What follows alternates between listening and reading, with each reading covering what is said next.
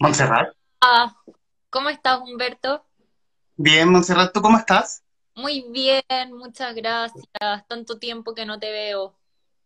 Tanto, uy, ha, sido una, ha, ha sido una larga pandemia y una espera larga para esperar uno, para esperar algo nuevo de Montserrat Martorell y que lo tenemos aquí en pantalla, que es, eh, bueno, y obviamente para quienes van a seguir esta conversación a través del Traficantes de Cultura, a través de Radio Touch, estamos con la periodista y escritora Montserrat Martorell, autora de Empezar a Olvidarte, editado por Turbina Editorial.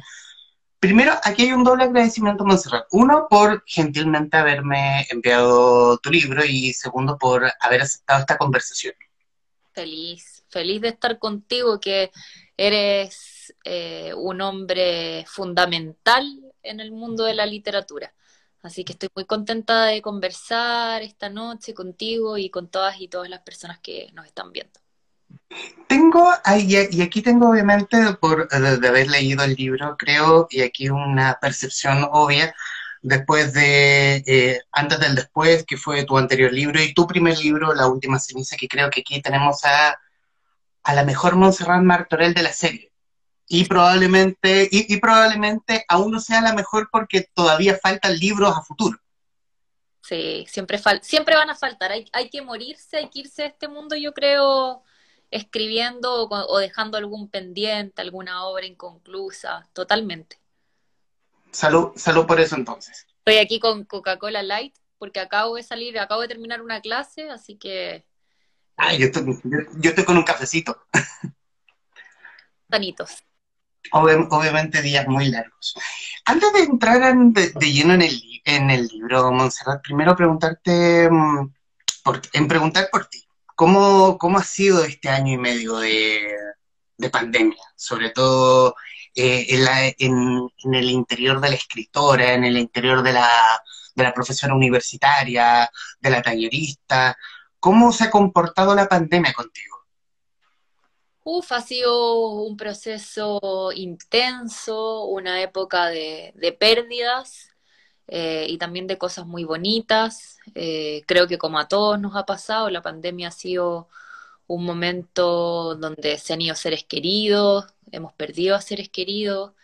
Eh, de hecho, la pandemia se murió mi tía, la hermana de mi papá, muy joven.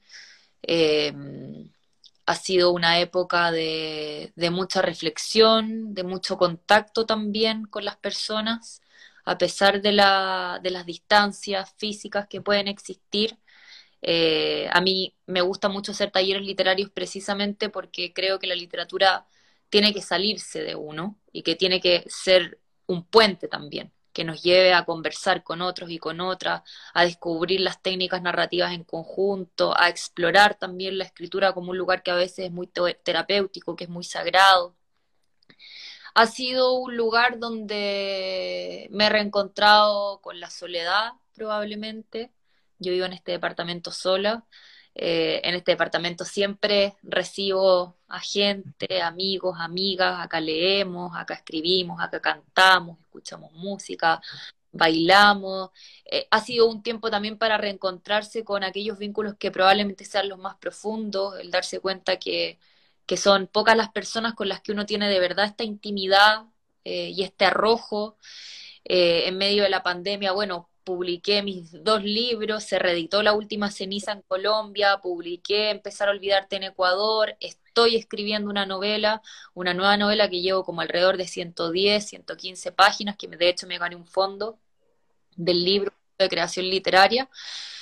Así que la verdad es que creo que la pandemia ha tenido de dulce y a gras, como le ha pasado a la mayoría de las personas. Además vivimos en un mundo, estamos viviendo una época súper política, eh, una época muy álgida en, en diferentes temas. Estamos a un par de semanas de las elecciones presidenciales, también una pandemia que no nos da tregua. Así que han pasado muchas cosas, han pasado muchas cosas durante la pandemia, pero hay algo a lo que yo siempre me aferro que es la esperanza. Soy una, una optimista irracional, como me dijo una vez un amigo psicólogo.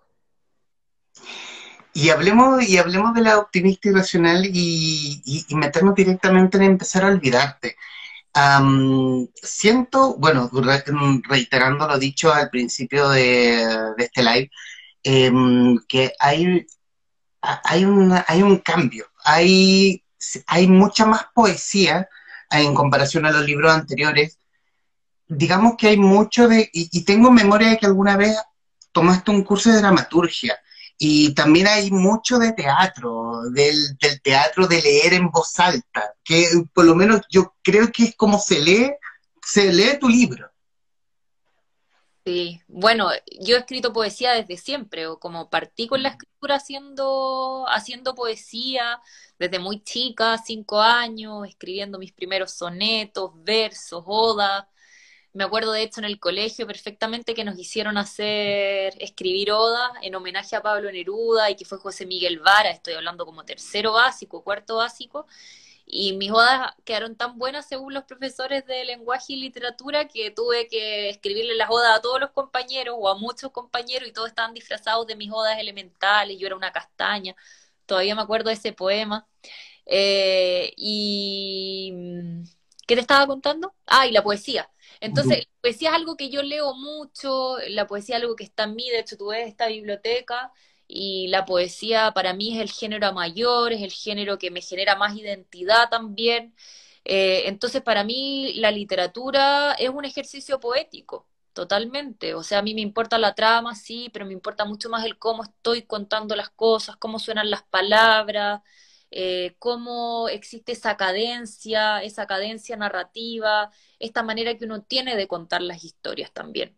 Entonces, claro, y además, bueno, he tomado talleres, me becó la Fundación Neruda para un taller de poesía hace un tiempo, también me becó el taller de Marco Antonio de la Parra para un taller de dramaturgia que también lo hice, y de ahí también he ido sacando cosas que me interesan, o sea, el día de mañana me encantaría escribir una obra de teatro, empecé a escribir una, la tengo ahí a medio caminar, pero en realidad la escritura a mí me interesa en todas sus formas y sobre todo la poesía. Para mí la poesía es el género mayor y es el género que hay que leer en voz alta. O sea, la poesía, idealmente, ojalá, a mí por eso me gusta recibir gente acá en el departamento, porque acá nos sentamos en círculos y vamos leyendo poesía y alguien saca un libro que tenga acá de la Alejandra Pizarnik o de la Vislava Simborska o del propio Raúl Zurita, y ahí uno empieza como a entender muchas cosas después de que las lee en voz alta. Es como la escritura. Yo soy de la idea de que cuando uno escribe, va entendiendo aquellas cosas que están como más escondidas bueno, la poesía también es un lugar donde uno eh, puede llegar a ella comunicándose eh, en voz alta, diciéndola bien fuerte. Y bueno, yo obviamente quisiera, em, para que no nos seguirán a, través del Traficantes de Cultura y nuestro modo podcast, eh, solamente leer un extracto. en el fondo, ¿cómo comienza a empezar a olvidarte? Permiso. Adelante. Esta es una historia sobre la muerte. Y no sobre cualquier muerto. Es sobre nuestra muerte, la tuya. La que te va a tocar a ti, la que no conoces, la que no conoces todavía. La que van a decir los otros cuando pregunten, ¿qué pasó con él? La que va a tener la culpa de sacarte del mundo con unos determinados años, con un determinado peso, con un determinado oficio, con un determinado estado civil, con arrugas, y sin arrugas, con hijos o sin hijos, con ganas o pocas ganas de estar acá, de estar aquí. Tenía 37 años el día que me morí.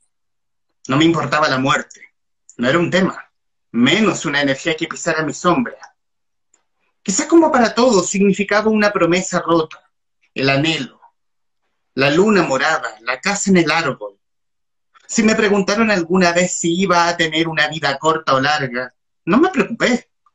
Tenía un abuelo que había muerto con 62, otro que tenía 96. ¿Acaso puedo sacar una estadística de cuánto voy a vivir a partir de las edades de los otros? Y me voy a quedar acá. Aquí tengo una memoria, también tengo memoria haciendo, eh, sobre todo con tus libros anteriores, que hay mucho, eh, hay un tema recurrente, que uno es hablar de la memoria y hablar de la muerte. ¿Por qué, hay en, e, qué hay en esos temas que hace que sea atractivo hablar de ellos? De, que sea atractivo escribir y enseñar sobre aquello. Bueno, son temas universales. Esta idea de que decía Tolstoy, cuenta tu aldea, narra tu aldea, canta tu aldea y serás universal. Creo que son temas que cruzan además. que nos cruzan a todos y todas y donde podemos encontrar muchas veces nuevas respuestas, o sea, son temas que se van reciclando a medida que los vamos viviendo también. Hay, dos citas que para mí son súper importantes. Una es de Jorge Luis Borges que dice que la imaginación está hecha de convenciones de la memoria. Si yo no tengo memoria, no puedo imaginar. Y por ende, ambas cosas son fundamentales para entender la literatura. El ejercicio de la creación para mí está totalmente unido al ejercicio de la memoria, al ejercicio de la imaginación y se confabulan para crear universos. Y después, hace muchos años, leí un libro que se llama La ridícula idea de no volver a verte, Rosa Montero, y ahí la Rosa Montero dice, solo en los nacimientos y en las muertes se sale uno del tiempo. Y creo que pasa eso, es como que el tiempo que vivimos queda ahí estancado, entramos en una pausa. Eh, entonces, bueno, son temas que a mí me obsesionan, me interesan otros temas también, los vínculos, los núcleos familiares, las máscaras que usamos para sobrevivir, las mentiras que nos contamos en voz baja y en voz alta, los silencios, los secretos, tantas cosas. Y, y, uno piensa que uno es muy diferente, de repente uno sale a caminar y piensa, no tiene idea qué, qué le estará pasando a la persona que va ahí caminando, ahora está cruzando una persona por ahí. Y en realidad uno se acerca, habla y, bueno, y esas verdades y esas mentiras son muy parecidas las unas a los otros. Entonces ese es el ejercicio de escritura que a mí me interesa, como ir develando, ir buscando, hilvanando, eh, tejiendo en el fondo, tejiendo con las palabras una historia que de alguna manera remezca. Ojalá alguien, si una persona se siente identificado o se conmueve o se emociona con una historia mía, bueno, me siento muy, muy contenta. ¿Y cómo nace la idea de la historia? ¿Cómo nace la historia de esta, mm, de esta pareja? Bueno, nace, siempre, siempre me preguntan cómo nacen las historias de mis libros. Yo creo que, que muchas veces nacen a partir de una frase, de una imagen, de una conversación, de una canción, de un recuerdo, de una obsesión. Hay algo ahí que te empieza a dar vuelta. Y en este caso, bueno, me tocó vivir ciertas experiencias muy potentes eh, vinculadas a las relaciones de pareja, vinculadas a la muerte, y de alguna manera las fui distorsionando, las fui transformando y empezó a tejer esto. O sea, yo he tenido relaciones eh, de pareja muy largas. Eh, una vez duré cinco años, por ejemplo, en una relación, y siempre pensaba, ¿qué sucede después?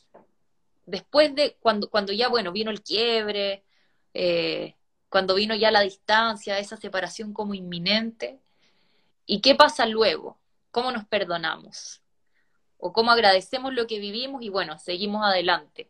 Que yo creo que es algo, eh, es, algo que estamos enfrentados. O sea, hay, hay una edad determinada donde todos hemos vivido alguna, alguna experiencia de desamor o algo que no haya funcionado o algo que quisimos, algo que amamos y que perdimos también eso pasa y son experiencias vitales que también me parecen muy necesarias eh, y que son parte en el fondo de, de, de, hacerte un ser humano y, de, y de generarte cierta sensibilidad. Entonces, tenía muchas ganas de eso, de ahondar en un universo de parejas en, una, un universo de parejas complejo, en un universo de parejas donde hay otro tipo de problemas, también donde hay abusos, donde hay alcoholismo, donde hay adicciones, donde hay infidelidad, que en realidad lo de la infidelidad era lo menos importante, pero donde en el fondo estas dos personas se enfrentan porque saben que después de esta separación les queda muy poco tiempo. Y ahí, bueno, empezó esta historia de él que no tiene nombre, de ella que se llama Dolores, y, y toda la novela parte con, con él metiendo la mano en la, metiendo la llave en la puerta, volviendo a la casa que compartía con ella y queriendo ir a recoger el piano, que era de su madre, que era de su abuelo, que la familia le pedía que lo fuera a buscar. Y ahí entonces, bueno, empezamos a saltar en el tiempo con estos diálogos que sí estoy de acuerdo contigo, son muy teatrales. Intenté hacerlos así, o sea, yo con la escritura soy como una loca en esta casa, como como vivo sola, voy leyendo en voz alta, voy revisando, voy editando, voy trabajando con el sonido también. O sea, para mí cómo suena una palabra, una frase es súper importante y no la suelto hasta que percibo esa melodía, hasta que percibo como esa, esa música, que para mí tiene que arrastrar el lenguaje totalmente. ¿Y cómo, y, y, en la, y, en la, voz del protagonista? Porque aquí comienza hablando el hombre, eh, este narrador sin nombre, eh, ¿Por qué hacerlo sin nombre? ¿Por qué no identificarlo? Hay una parte del libro donde dice que no le gusta su nombre, que le, bueno, que no le gusta su nombre. ¿Por qué, por qué tomarlo de ese, de ese punto? Sí, siempre me imaginé que quería escribir un, un, libro donde mi protagonista, que fuera hombre, además que es mi primer protagonista, porque antes yo he escrito, siempre mis protagonistas han sido mujeres, ¿verdad? En la primera novela estaba Conrado, en la segunda novela está el padre Olimpia, Rodolfo, pero en este caso me interesaba como profundizar en la voz de él y había algo como, como de él, de su psicología y de su forma de ser que es como un anónimo, o sea, una persona que podría ser cualquier persona. Entonces me gustaba esta idea de que todos tuvieran nombre y quizás él no, como que no se alcanzara a nombrar, que no alcanzara a existir desde ese lugar. Y ahí jugar con todo lo que significa el nombre de ella, que ella se llama Dolores y que el nombre de ella claramente sí le duele y el nombre de ella sí existe. Yo creo que muchas respuestas que uno va encontrando cuando después de que publica un libro, las va armando así, con este tipo de preguntas. Eh, o, con los comentarios que te hacen las personas de tus libros. Yo creo que cuando uno está escribiendo no tiene una idea muy clara de qué es lo que está haciendo, por ejemplo. No, no es un tan consciente. A ratos sí, pero por lo general no. Pero, pero al menos tienes como la idea precisa, ¿no? no quizás no tengas una escaleta donde aquí tiene que pasar esto, aquí tiene que pasar esto, aquí tiene que pasar esto, aquí tiene que haber acción. No. No. No, no, yo soy enemiga de esas cosas. Ahora, me fascinan los diarios de José Donoso, por ejemplo, donde él señala eh, específicamente cómo escribir, o me gustan los diarios de Nabokov. Eh, me gusta, por ejemplo, cuando muestra la casa de Dr. Jekyll y Mr. Hyde y cómo eso uno lo podría dibujar de lo bien retratado y lo bien detallado que está pero por lo general yo intento todavía salvar un poco la escritura de estos mecanismos como que son menos orgánicos. Creo que se requiere mucha disciplina, se requiere concentración, se requiere tiempo, se requiere organización, se requiere cabeza, pero nunca descuidando algo que me parece que es lo más importante de la literatura, que es cuando uno escribe, que tiene que ver con la pasión, que con las ganas de, contar esa historia. ¿Y cómo fue el camino editorial? Porque tu tercer libro termina con en Turbina Editorial de Ecuador. Eh, ¿Cómo llegas a ellos? O de alguna forma, ¿cómo ellos llegan a ti? Sí, de hecho tú tienes la segunda edición, porque la primera edición, como tú bien dices, es la de, la de Turbina, que yo estaba muy contenta porque, porque tenía muchas ganas como de explorar otros mercados. Eh, y se me dieron las condiciones para poder publicar en Colombia eh, y en Ecuador con dos editoriales de, prestigio. Eh, Turbina me parecía que era un súper buen lugar como para llegar al mercado ecuatoriano, tenía en su, en su, en su lista de autores nombres como el de César Aira, Ariana Harwick, Mónica Ojeda, me interesaba como estar en esa colección, que era la colección Turbulencia, que es como literatura más arriesgada, muy poco convencional, porque el libro claramente es un, una experimentación que hice con el lenguaje, con las formas, con la poesía con la prosa. Fui mezclando todas esas cosas. Eh, así que cuando me ofrecieron y, y, leyeron el manuscrito que les encantó y quisieron, yo inmediatamente dije que sí, porque, porque creo que la pandemia nos ha traído esta idea de que no importa dónde estemos, estamos todos en nuestras casas, conectados con, un con una pantalla, sea un computador, un celular, un iPad, lo que sea.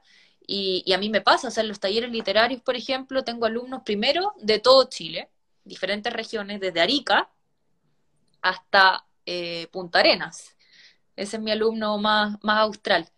Y, y, para qué te digo de otros países, he tenido alumnos que están en Bélgica, que están en Canadá, que están en Colombia, que están en Venezuela. O sea, es increíble. Yo nunca pensé, y ahora que me parece tan evidente que esto pudiera pasar. Eh, de hecho, yo no voy a volver a la presencialidad con los talleres. Yo primero arrendaba una casa para hacer mi taller literario. Yo empecé hace casi cinco años haciendo talleres literarios. Después lo hacía en un café en Providencia. Y ahora lo hago por Zoom y, me parece increíble que haya distintos acentos en la misma sala, en esta sala virtual, que, cada texto tenga eh, su manera de ser contada, independiente de cuál sea el origen cultural, territorial, geográfico que tenga la persona. Eh, y eso me pasó también con el, con el tema de los libros y, y ha sido una experiencia increíble, o sea, poder trabajar con editores de otros países, llegar a público. El otro día me, escribió un abogado por Twitter que me contaba que se estaba subiendo al avión y vio mi libro en el aeropuerto El Dorado de Bogotá, fue, lo compró, era colombiano, académico, qué sé yo, y te escriben. Entonces, como, es como que entonces el libro va teniendo nuevas relecturas va teniendo nuevas formas de ver y, y, te vas dando cuenta que además, bueno, no sé, en el caso, este libro acaba de salir, pero en el caso de La Última Ceniza yo lo publiqué el 2016, pero nació en Colombia este año. Y, me parece como muy bonito esos como caminos insospechados que tiene la literatura también. Estamos para quienes se van sumando a esta transmisión con la periodista máster en literatura creativa y candidata a doctora en licenciatura hispanoamericana por la Universidad Complutense de Madrid, Montserrat Martorell. Eh, también decir, autora de las novelas La Última Ceniza, Oxímoron 2016, Palabra Libre 2021, además del Premio Lector 2017. Antes del Después, Loma Ediciones 2018 y Empezar a Olvidarte, Editorial Turbina 2021, que es lo que nos junta hoy en este live. Eh, profesora universitaria, además de realizar talleres literarios. Actualmente escribe su cuarta novela.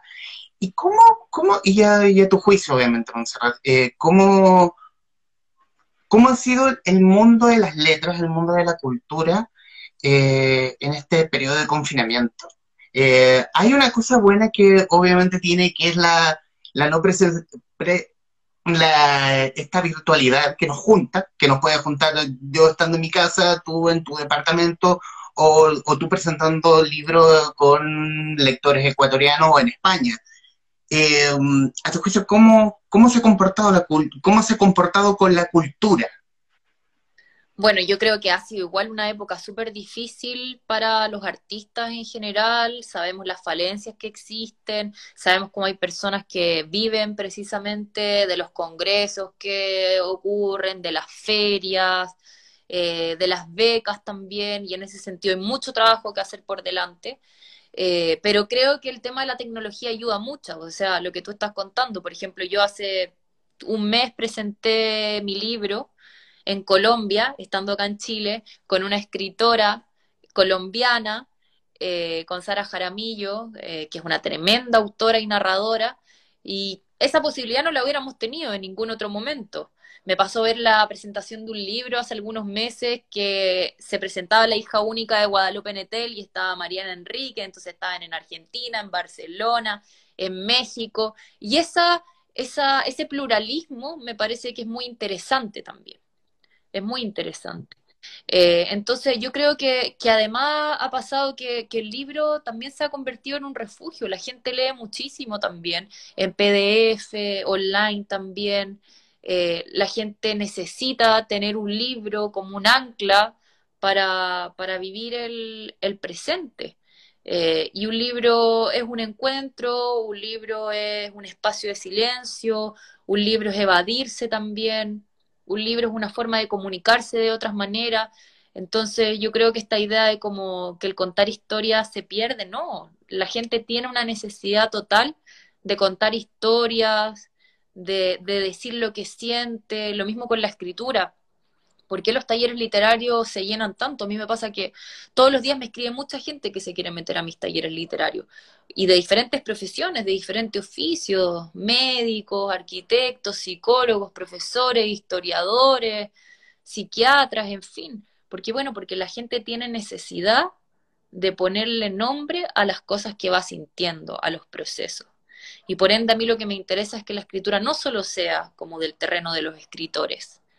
Me gusta también que otras personas tengan la posibilidad de crear sus propios cuentos, de meterse en lo que significa un proyecto como una novela. Y, a veces, muchas veces lo hacen como para ellos mismos, para dejárselo a su familia, para dejárselo a la gente que quieran también. Entonces, la escritura es un lugar para mí de mucha salvación, o sea, nada, ningún, no creo vivir ninguna experiencia en mi vida de esa manera como lo es mi manera, mi conexión con la escritura.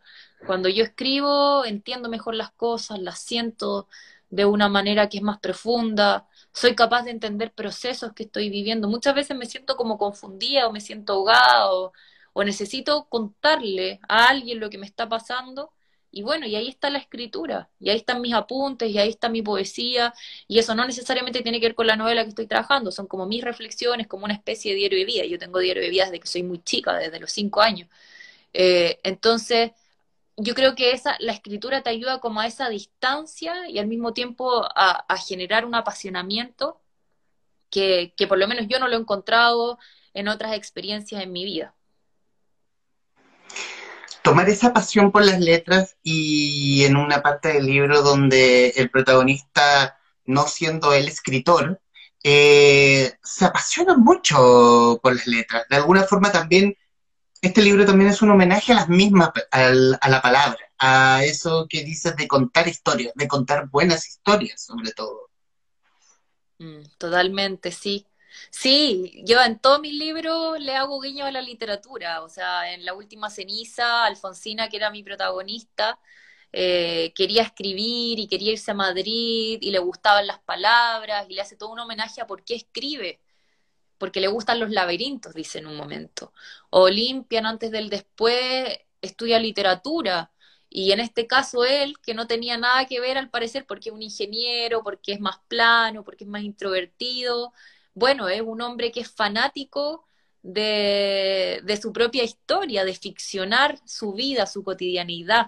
Y escribe y, quiere escribir una novela y tiene un diálogo con un amigo donde hablan respecto, él le cuenta cómo sería este manuscrito. Entonces sí, permanentemente a mí la literatura no se me escapa y ahora, en la novela que estoy escribiendo ahora, mi protagonista es profesora de lenguaje en el colegio. Eh, entonces me aparece porque, bueno, porque, porque yo creo que uno escribe sobre las cosas que conoce, sobre las cosas también que, que, le apasionan, que le motivan. Eh, escribir una novela es emprender un viaje, totalmente. Y yo creo que si uno lo va a hacer, tiene que ser capaz eh, de hacerlo con aquellas cosas que, que, le parecen bonitas, que le parecen motivantes, que, que te permite vibrar si no te, si no te, si no te, si no te conmueve a ti, no, no le va a conmover al resto. Ojalá que uno lo pase bien escribiendo, o incluso yo lo he pasado muy mal escribiendo, porque bueno, porque han aparecido situaciones dolorosas y grietas y, cosas fuertes, eh, pero siempre he alcanzado después de esa, de ese quiebre la luz.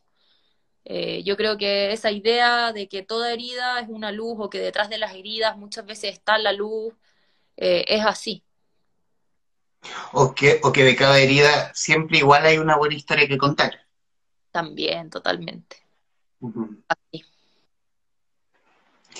Y, y, en, y, en, ese sentido, ¿qué, ¿qué, es lo que más, qué es lo que apasiona a Montserrat Martorell? Eh, alguna vez te pregunté, cuando, creo que cuando nos conocimos, porque yo sabiendo que eras periodista, alguna vez me dijiste que siempre te gustaron las letras.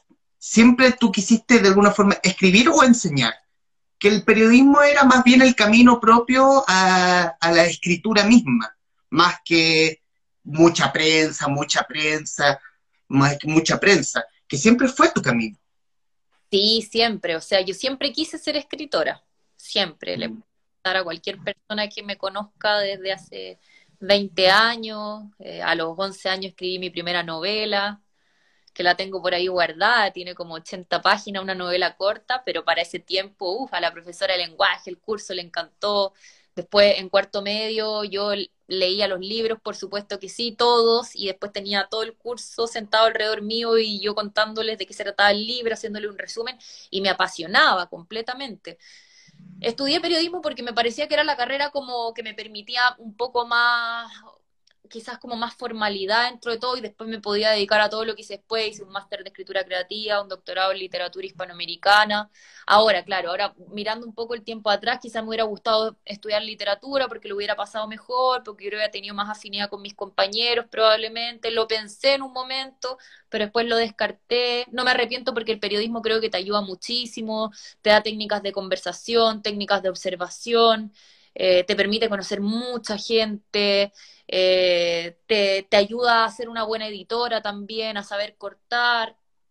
Y muchas de mis amigas que vienen del mundo de la literatura, que estudiaron la carrera de pregrado, sienten como que las coartó mucho eso, salvo que estudies, claro, directamente una escuela de pregrado de escritura creativa.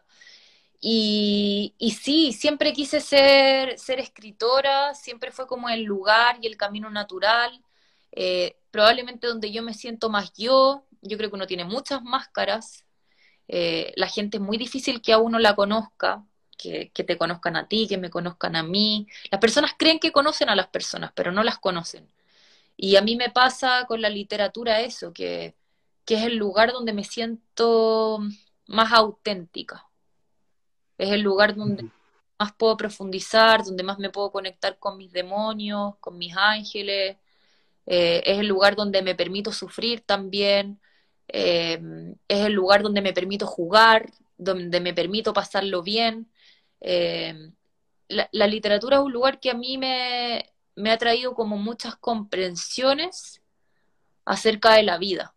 No solamente cuando estoy escribiendo, que sí, pero también cuando estoy leyendo y también cuando estoy enseñando. Y para mí como que esto es un puzzle que va todo junto. O sea, a mí mi vida, y siempre digo, yo vivo de hacer clases en la Universidad de Literatura, hacer talleres literarios, las clases en la universidad las hago de lunes a sábado, los talleres literarios los hago de lunes a viernes, y escribir novelas en, el, en los tiempos que puedo. Y a veces me quedo hasta las 3 de la mañana escribiendo, pero escribo igual y, y por lo menos escribo un par de páginas al día y siempre estoy leyendo y enseñar me gusta mucho, o sea, me apasiona. Como hoy día, por ejemplo, fui a clases presenciales en la universidad, estuve dos horas ahí, estuvimos hablando con los alumnos del cuento El Árbol de la María Luisa Bombal, eh, ellos tuvieron que hacer una reescritura hoy, y lo paso muy bien en ese otro lugar que es como más de enseñar, pero de aprender también, de escuchar y de volver a ser estudiante. Me gusta mucho trabajar en la universidad porque, porque me gusta estar en contacto con la gente joven y con la gente que además yo siento que tiene tantas ganas de aprender, tiene tanta sed de conocimiento. Y, y, en, y, y bajo, la, y bajo la, lupa de la lectora, hay mm, siempre, eh, aquí obviamente estoy pidiendo tu opinión, no para que nadie se ofenda, eh, pero a tu juicio, ¿hay lo que se ha escrito este año o lo que has leído este año? ¿Ha sido eh, sobresaliente? Eh, ¿Algo que te haya fascinado? Eh, ¿Algo que te haya dicho, esto lo, debo, esto lo debe saber el mundo? Este libro lo debe saber el mundo. Y completamente, todo el tiempo me deslumbro con cosas. Empecé a leer al Paraíso del Premio Nobel de Literatura, el Tanzano. Uh -huh. y, eh, empecé a leer ese libro y me impresionó. Eh, le, he leído este año mucha poesía de la Wisława Szymborska, Premio Nobel de Literatura también polaca. También he estado leyendo sus cuentos. He estado leyendo, por ejemplo, esta semana Carlos Droguet, que uno dice que increíble Carlos Droguet, Premio Nacional de Literatura de 1970, se va exiliado en el 76, se va a Suiza, nunca más vuelve a Chile. Hay un cuento increíble de la tortuga, la tortuga y la flecha, la flecha y la tortuga, que es un cuento inédito que encontré por internet, larguísimo, y, ahí uno se va dando cuenta que increíble cómo este hombre sabe innovar en el lenguaje, en los recursos narrativos, la escritura también. Y, por ejemplo, no sé, también me ha pasado que he estado leyendo los libros de la Agota Christoph, que era una escritora húngara, tremenda. Recomiendo mucho eh, el cuaderno de Agatha, el gran cuaderno de Agota Christoph, y después viene la prueba, y después viene el tercer libro, y todos se llaman Lucas y Klaus. Entonces, eh, es impresionante, sí, permanentemente estoy estoy leyendo cosas y cosas nuevas. Me interesa mucho leer lo clásico eh, y soy muy busquilla en ese sentido y también lo nuevo, lo que, lo que está saliendo permanentemente. Tengo, tengo memoria, hace algunas semanas grabé con el editor de Artículos y Columnas eh, un libro que salió sobre los artículos periodísticos de Carlos Droguet, y en el libro, editado por Galope Ediciones, y en el libro hablaba de que, y yo creo que es lo, lo, mismo que creo yo que te puede pasar a ti, que el periodismo, o sea, la escritora nació desde el periodista, de alguna forma. O casi. Por lo menos lo que le pasó a Droguet. ¿La escritora nació desde el periodismo? Uh -huh. O sea, que a, a, a Droguet, a, al Droguet escritor, el Droguet escritor nació desde el Droguet periodista. Sí, completamente. Bueno, a él lo impactó la matanza del seguro obrero y a partir de escribe una de sus grandes crónicas y después escribe sus libros y sus libros son premiados, hasta reciben el premio Alfaguara en esos años, en la década de los 70. Y sí, y el periodismo y la literatura son eso, son primos hermanos, yo siempre digo, primos hermanos, uno se saca del otro, uno no puede existir sin el otro, por eso me gusta tanto el nuevo periodismo, las columnas de la Leila Guerriero, por ejemplo, porque tienen esa mezcla interesante de ficción y de no ficción. Monserrat, volviendo al libro, eh, quiero, eh, me, gusta la idea de, cómo, de cómo, toma, de que, cómo tomas eh, el tema de la muerte porque en el libro, si bien hay, y que no quiero, voy a intentar hacer no tantos spoiler, pero intentaré, pero muy poquito. Eh, eh, la idea de la muerte es que hay una muerte más bien desde la carne, pero también hay una muerte más bien espiritual con el fin de esta relación. Claro, es que yo creo que pasa eso. Cuando, cuando uno termina una relación, los que nos están viendo les habrá pasado, hay partes de uno que, que se van con esa persona, creo yo. Hay partes que dejan de existir también. Hay partes que se quedan del otro, siempre con uno. Hay cosas que no recuperamos nunca. Pessoa tiene un, verso muy bonito que dice, lo que se ha amado, lo que se ha perdido, lo que amándolo y perdido vimos amándolo por no haberlo perdido, que no lo habíamos amado. Y empieza como a jugar con todas estas ideas de, del poseer, el desear y el desprenderse y el soltar. Yo creo que son súper interesantes esos ejercicios y en esos ejercicios de duelo uno se puede quedar pegado años, uno puede demorarse años en olvidar a una persona. A mí me pasó, me pasó con mi relación más larga de cinco años, me costó una vida olvidarme de esa relación de pareja. Entonces yo creo que esas cosas también eh, son muy importantes porque te hacen crecer desde lugares que son más imperfectos eh, pero que también son más profundos.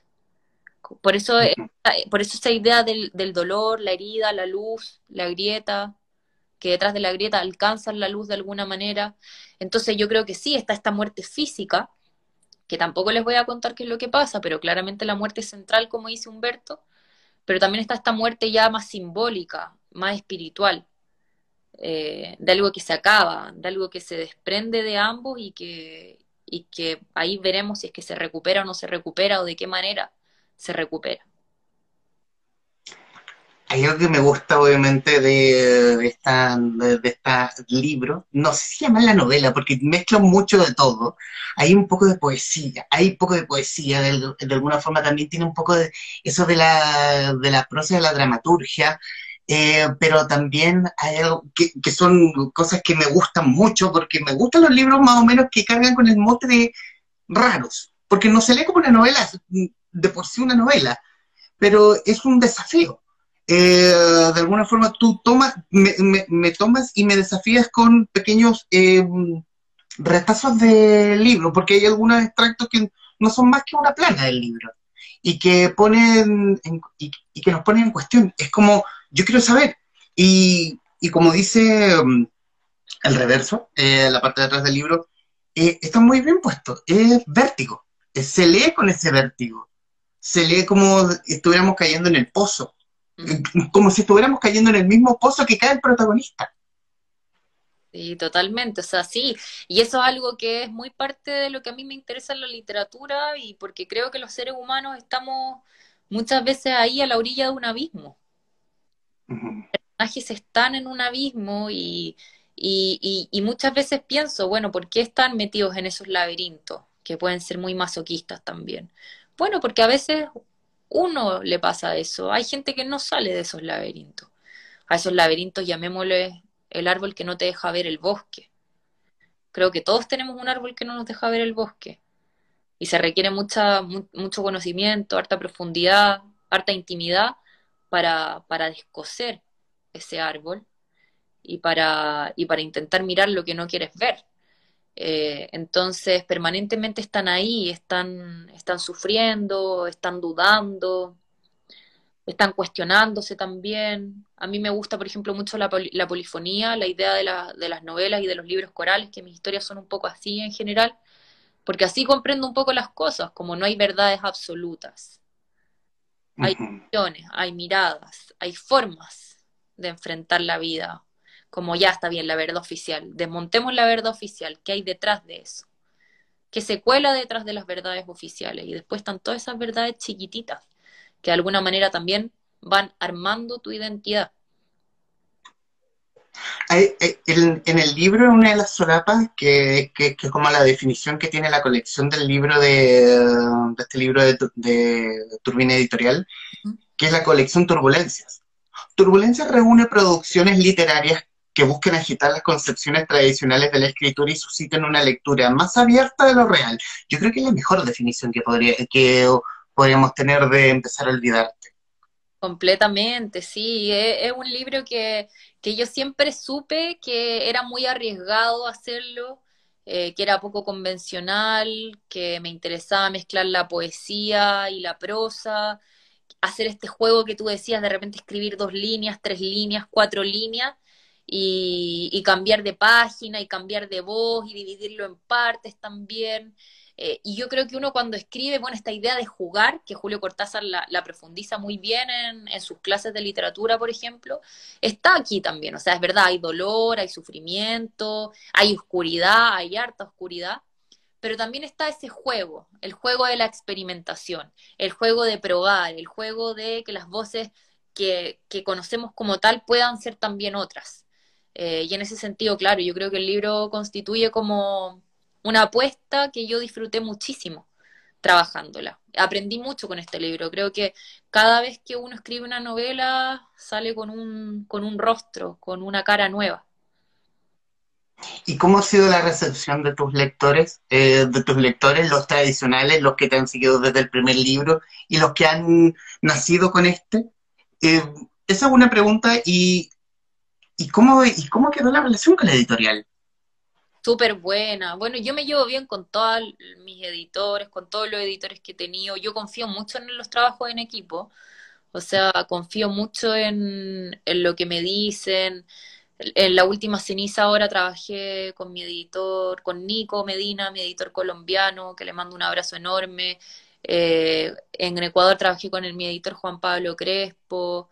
Eh, y siempre he aprendido mucho de lo que me dice el editor. Yo creo que un buen editor es fundamental, como apoyarte, como esta palabra o esta idea o desarrolla más esto.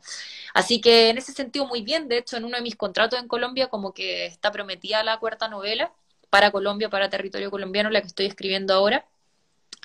Y mm, la recepción del libro ha sido muy buena. Es increíble, pero como que los lectores que me leen desde la última ceniza, como que estaban esperando este tercer libro y a muchos les ha encantado, muchos dicen que es el mejor también, a pesar de que hay harto fanático de la última ceniza, empezar a olvidarte yo creo que se ha robado hartos corazones y, y, y, ha, tenido, ha tenido una buena, una buena, un buen recibimiento.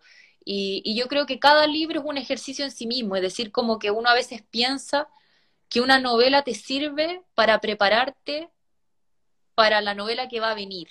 Y no siempre es así. No siempre es así. Una novela es un ejercicio muy independiente porque una es otra. Como dice Fernando Pessoa, vivir es ser otro. Y hoy no se siente como se sintió ayer, dice en un poema. Entonces, esas cosas son importantes, son fundamentales entenderlas y, entender que uno se va haciendo escritor. En cada novela uno se va haciendo escritor y va descubriendo ciertos pedazos de uno que quedan por ahí desperdigados y después los vuelve a juntar y luego él se vuelve a perder. Eh, y, esa, y ese acierto y ese error me parece muy humano dentro de la literatura y dentro de la escritura de uno también. ¿Y cómo es la Montserrat Martorell de empezar a olvidarte con la Monserrat Martorell de la última ceniza? ¿Hay algo que haya cambiado en ella? Imagínate. Mm. De partida han pasado como siete, ocho años desde que yo publiqué la novela. O sea, yo escribí la novela en el 2013. Estoy hablando de que tenía 25 años. Y esta novela la terminé el año pasado, con 31.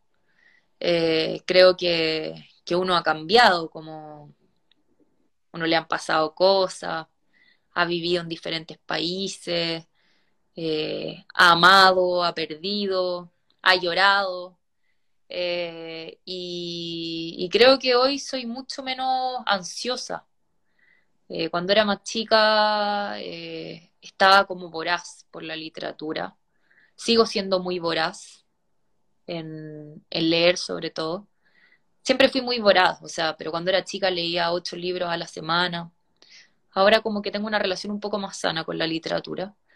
Eh, y yo creo que algo que siempre me ha acompañado mucho es como una seguridad basal, como para enfrentarme a las cosas, como una seguridad que me acompaña siempre en los terrenos literarios, que creo que se necesitan también y que son importantes, porque es una carrera de largo plazo, eh, una carrera de recovecos, es una carrera de caminos angostos, de muchas puertas también, eh, y creo que esa madurez es necesaria. Me pasó el otro día leyendo Memorias de Adriano, de Marguerite Ursenar, que hacia el final de Memorias de Adriano, que es un libro increíble, pero al final la Marguerite Ursenar como que da algunos como tips de cómo escribió este libro. Y al final dice que ella partió muchos años antes de la publicación a escribir Memorias de Adriano, pero llegó un momento en que ella dijo, no, no puedo seguir con esta escritura. Como que dijo, hay libros que solo uno puede entrar después de que ha cumplido los 40 años. Y sabes que yo creo que es cierto, como, como que la edad, la madurez, dependiendo obviamente de los procesos internos de cada uno, te van llevando probablemente a encontrar y a escribir ese libro que tenías que escribir también. Y ese proceso es largo y ese proceso requiere tiempo y requiere lectura y, a la escritura y a la literatura y a los libros hay que darle amor, hay que darle tiempo, hay que ponerle ganas. Eso es fundamental. Hay muchas cosas que yo dejo de hacer por estar leyendo, por estar dando un taller, por estar escribiendo. Y es porque en el fondo como que me casé de alguna manera con la literatura. Es lo que más me acompaña, es la relación más estable que he tenido en mi vida y, es, y es un vínculo que no me abandona. Y respecto del futuro, eh, ¿cómo va esa cuarta novela? Muy bien, muy bien. Llevo harto tiempo escribiéndola. Yo creo que me faltan algunos meses para terminarla. Me gustaría pensar que aquel verano va a estar lista. Eh, y es una novela bien fuerte, porque bueno, me meto en temas que son bien duros, como la pedofilia, el abuso sexual a menores. Eh, hablo respecto a cosas que suceden en un colegio y mis protagonistas son dos mujeres con mucha diferencia de edad. Eh, en general no me gusta hablar mucho de las novelas que, estoy escribiendo, trato de no contarla, pero esta ya está como tan bien encaminada que, no me importa tanto, pero lo que sí es que es un libro, es, es una historia que me ha, que he ido conociendo de a poco, que he ido conociendo muy de a poco, o sea, no, no, no, no tenía todo claro al momento de, de ponerme a escribir, como pensando en ella he ido encontrando las respuestas, escribiendo, estando sobre el papel, he empezado a encontrar también las historias. Preguntaban al principio en el, en el chat fuera que te estaban mandando mucho amor. Em, ¿Dónde podemos encontrar el libro? Para quienes, para, que, para quienes han vivido los últimos 40 años en Marte, ¿dónde podemos encontrar Empezar a Olvidarte? Lo pueden encontrar en Catalonia, en Antártica, en Feria Chilena, en Queleo, en Ulises de las Tarrias y alguna que otra librería. Pero esa seguro está ahí. Creo que la vi en Antártica, sí, la vi, en Antártica. Estaba ahí, se me olvidó mandarte una foto, pero yo la vi. Pero, cuando, pero si vuelvo a pasar, te voy a mandar una foto y también va a quedar en las historias de, esta cuenta. Muchas gracias. En los minutos que nos quedan, bueno, reiterar lo que dije al principio, eh, también es una opinión bastante personal pero sin desmerecer los, otros dos libros, pero aquí, pero aquí creo que tenemos a la mejor Montserrat Martorell de la serie, pero también, ese pero también no, porque ese libro todavía no se escribe. Así que todavía podemos seguir alargando esa serie, podemos seguir eh, sorprendiéndonos, encantándonos, fascinándonos con la escritura de, de nuestra invitada. Y obviamente, eh, estos minutos finales son tuyos, Montserrat, para que digas lo que gustes. Gracias, solamente gracias Humberto por, por invitarme a conversar sobre, sobre novelas, sobre la literatura, sobre los procesos escriturales. Eh, es un placer para mí estar viéndote y conversar contigo. Eh, te tengo muchísimo cariño, así que lo que quieras, estamos acá a tu disposición. Te mando un abrazo enorme y ojalá que nos veamos pronto. La favorita de esta casa digital, Monserrat Martorell en conversación con los traficantes de cultura. Monserrat, muchísimas gracias. Cariño, Humberto, cuídate. Un abrazo.